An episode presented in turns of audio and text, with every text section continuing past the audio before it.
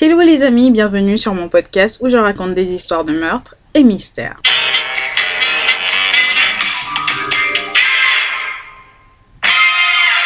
Pour les nouveaux venus, bienvenue, je m'appelle Osnel et je suis là tous les mercredis et les samedis pour vous raconter les histoires les plus sordides, les histoires les plus what the fuck qui existent dans ce monde. Alors petit disclaimer avant de commencer, je tiens à vous rappeler que ce contenu s'adresse à un public averti, ce contenu est déconseillé au moins de 12 ans. Alors l'histoire d'aujourd'hui s'est déroulée à Savona, une petite ville du nord de New York, et cette histoire tourne autour de Eric Smith et Derek Robbie. Alors, on est en été 1993 et Derek Robbie, un jeune garçon de 4 ans, passait ses vacances dans une colonie de vacances qui était située à moins de 5 minutes en bas de la rue où se situait la maison de ses parents. C'est ainsi que le 2 août 1993, la maman de Derek le conduisait à sa colonie de vacances lorsque son petit frère de 18 mois faisait tellement de caprices, enfin il était carrément ingérable au point où Derek va dire à sa mère de rentrer à la maison et qu'il allait se rendre seul à la colonie sachant qu'il n'avait éventuellement pas de route à traverser hein, euh, et c'était juste en bas de chez lui euh, carrément à même pas 5 minutes. C'est ainsi que à ce moment-là sa mère va prendre euh, la pire décision de sa vie, une décision qu'elle va regretter jusqu'à la fin de ses jours. Donc comme vous devez l'imaginer, elle a donc pris la décision de laisser partir son enfant de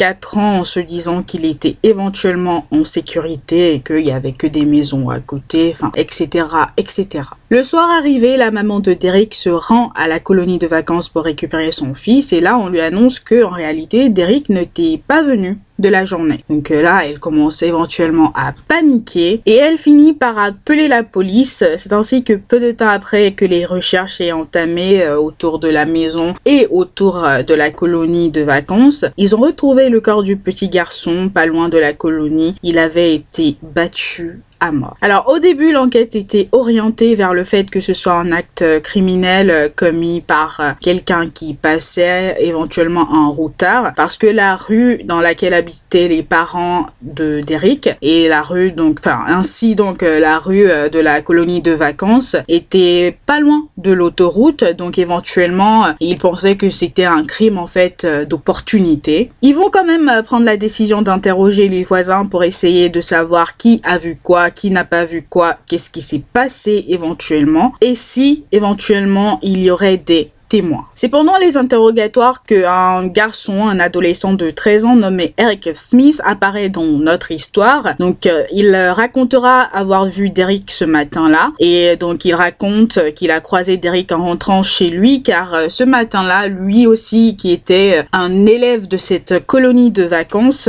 s'était fait virer pour s'être comporté mal. Alors, on ne précise pas ce qu'il a fait, mais je pense que ça devait être quelque chose d'assez grave pour qu'il se fasse virer de la journée quand même. Alors, euh, étant donné qu'il était la seule personne euh, qui avait vu Derek euh, ce matin-là, ils vont l'interroger à chaque fois et le problème c'est que plus il répondait aux questions des autorités, plus les gens trouvaient en fait son histoire totalement bizarre. Donc à un moment donné, ils vont lui demander de les conduire là où il était quand il a croisé Derek ce matin-là et au moment où il va les conduire sur ce lieu, bah les flics vont se dire que bah ce garçon soit il se moque de nous, soit il se moquent de nous parce que ils vont se rendre compte que de là où il était, il disait qu'il était, c'était impossible de voir Derek en fait. C'était impossible de cet endroit-là de voir le petit garçon à l'autre bout de la rue en train d'aller à sa colonie de vacances. C'était impossible. Donc pour les autorités, ils savaient vraiment pas quoi en penser. Ils se disaient que soit il a été euh, plus proche de Derek, soit il inventait tout simplement une histoire. Mais ils vont commencer à se douter de quelque chose lorsque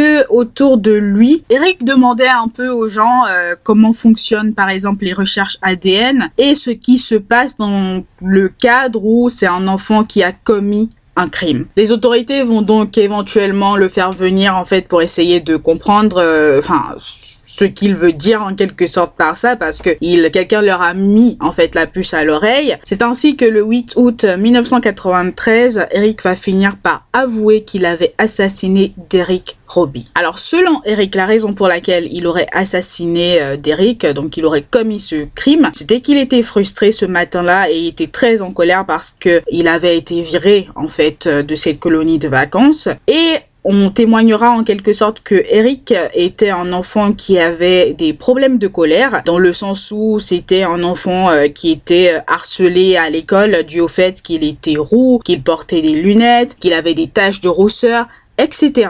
Donc son père qui était au courant, donc ses parents étaient euh, tous les deux au courant que leur enfant avait des problèmes de colère, au lieu éventuellement de l'emmener voir un médecin pour le faire traiter, pour qu'on lui trouve euh, en fait une solution, non non son père va lui conseiller de mettre des coups dans n'importe quoi autour de lui pour se calmer lorsqu'il était éventuellement pris de ces moments de colère euh, qui étaient incontrôlables. On racontera ainsi que euh, un jour, Eric était tellement en colère que euh, il s'est mis à donner des coups de poing en fait dans un arbre, qu'il a tellement donné des coups de poing dans cet arbre que il a fini vraiment en sang, il était totalement blessé à la main, mais ça ne l'arrêtait pas en fait. Il a continué à donner des coups de poing jusqu'à ce que bah il se sente mieux, que ce coup de colère Donc euh, je pense que euh, ça vous laisse en quelque sorte comprendre euh, la détresse de, de cet enfant. Enfin, personnellement, je comprends totalement, je pense, sa, sa détresse psychologique et je trouve ça pas correct qu'il n'ait pas eu en fait l'aide dont il avait besoin à ce moment-là. Donc pour en revenir au meurtre de Derek, Eric va raconter que ce matin-là, euh, quand il s'est fait virer en fait de la colonie de vacances, il était éventuellement frustré et très très en colère. Et vu que son père lui avait conseillé de mettre euh, des coups dans tout ce qui l'entourait en quelque sorte pour se calmer, bah il a croisé Derek et il a eu donc eu l'idée en fait euh, de mettre ses coups dans Derek, hein, de l'utiliser comme punch ball comme on dit. Donc il a eu l'idée de génie selon lui de leurrer le petit garçon pour qu'il le suive dans les buissons. Donc il lui a raconté que bah il connaissait un raccourci qui allait euh, l'emmener direct à la colonie de vacances. Le petit garçon complètement naïf bah, va le suivre il le suit. Et euh, une fois qu'il s'est retrouvé seul euh, dans les, les, buissons avec le petit garçon, il l'a tout d'abord étranglé avec un bâton jusqu'à ce que l'enfant perde connaissance, puis a ramassé une euh, pierre, un caillou, une grosse pierre et va le frapper à la tête à répétition avec ce caillou jusqu'à ce que bah il se calme en quelque sorte, puis il va récupérer un bâton et sodomiser le petit garçon. Les autorités euh, ne savaient pas du tout en fait euh, comment gérer la situation parce que là on parle en fait d'un enfant qui a assassiné un autre enfant qu'il ne connaissait même pas euh, sans aucune raison enfin pour une raison il était en colère voilà il voulait utiliser l'autre enfant comme un punchball en quelque sorte. Donc le procureur ne savait pas quoi faire. Personne ne savait quoi faire en fait. Le procureur va néanmoins se baser sur les similitudes qu'il y a entre l'enfance que vit en quelque sorte Eric et l'enfance qu'a eu pas mal de tueurs en série pour en fait euh, prendre sa décision, c'est-à-dire que certains voisins euh, vont témoigner que Eric avait tout simplement bah, tué leur chat et comme vous devez certainement le savoir, bah, tueurs plusieurs en série sont passés par là en quelque sorte. Donc euh, le procureur va vraiment se baser sur les similitudes qu'il y a entre la jeunesse et l'enfance de Eric et la, vie, en fait, euh, l'enfance de, de la plupart, j'allais dire certains, non, mais de, de la plupart des tueurs en série pour prendre sa décision. Et donc, il va prendre la décision de poursuivre Eric en justice en tant qu'adulte. Parce qu'il estimait notamment que cet enfant était un danger ambulant, qu'il ne pouvait pas le laisser en liberté comme ça et finir par le regretter peut-être 20 ans, 15 ans plus tard, quand il, il se serait mis, en fait, à assassiner des gens autour de lui pour essayer de calmer ses coups de colère. Euh, il ne pouvait pas prendre tout simplement ce risque, donc euh, il l'a poursuivi en justice en tant qu'adulte et l'a inculpé pour meurtre au second degré. Sachant que tu es poursuivi en justice pour meurtre au second degré quand l'acte n'est pas prémédité, donc voilà, quand c'est un meurtre au premier degré, c'est que tu as planifié euh, peut-être que, que ce soit, je sais pas, 5 minutes avant, 10 minutes avant, 2 jours avant, mais en tout ça a été planifié. C'est ainsi que suite à son procès en 1994, le jury a déclaré Eric coupable de meurtre au second degré et il a été condamné à une peine allant de 9 ans à la prison à perpétuité avec possibilité de libération conditionnelle. Alors, euh, Eric a été libéré hein, récemment, très très récemment. Euh, il a été libéré sous condition en 2021 après avoir euh, reçu au moins 10 refus.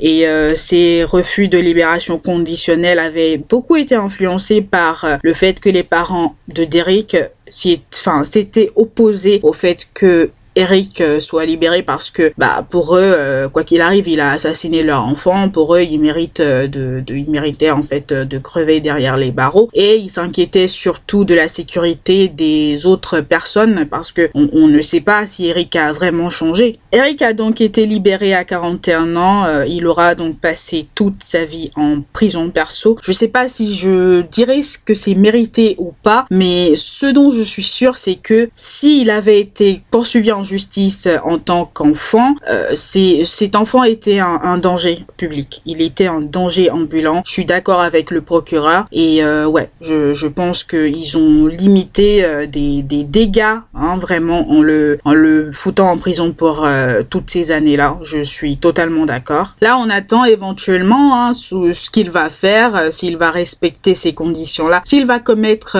d'autres crimes éventuellement ou comme je l'ai dit, s'il va respecter peut-être enfin, les, conditions qui lui ont été mises pour sa liberté euh, conditionnelle. Par exemple, il ne doit pas quitter l'État de New York, euh, je pense. Il ne doit pas être pris en contact avec un, un criminel, quoi qu'il arrive. Il doit tout le temps faire des check-up avec euh, son officier de probation, etc., etc. On verra bien, on verra bien euh, s'il a vraiment changé ou pas, s'il est prêt à s'intégrer à nouveau dans la société. On verra dans le futur bah, ce qu'il devient. Donc voilà les amis, l'histoire de Eric euh, Smith et euh, du décès euh, du petit Derek Robbie. Enfin, c'est un décès qui m'a vraiment... Je, je, sais pas quoi dire tellement c'était gratuit en fait, c'était vraiment gratuit. Bon bah j'espère que cette histoire vous aura plu. On se retrouve une prochaine fois pour une nouvelle histoire. En attendant, je vous souhaite une bonne journée, portez-vous bien et faites de bons choix. Bye guys.